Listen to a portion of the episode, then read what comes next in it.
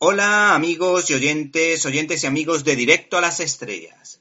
Hoy desde cinelibertad.com y en vuestra sección de críticas en un minuto vamos a hablaros de Ad Astra.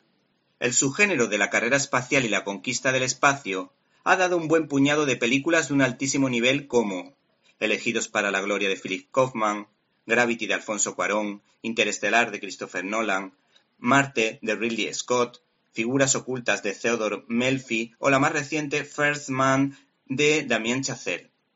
Y tenemos que decir que casi todas ellas son obras maestras, y por eso las citamos.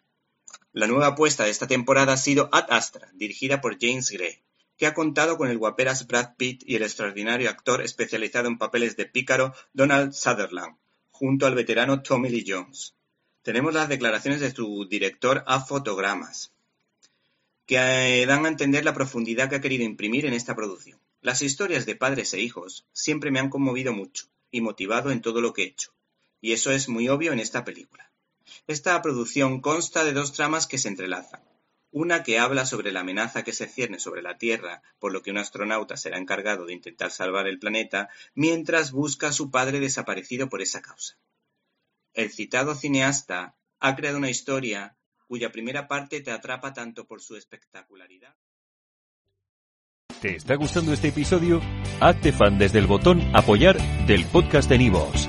Elige tu aportación y podrás escuchar este y el resto de sus episodios extra. Además, ayudarás a su productor a seguir creando contenido con la misma pasión y dedicación.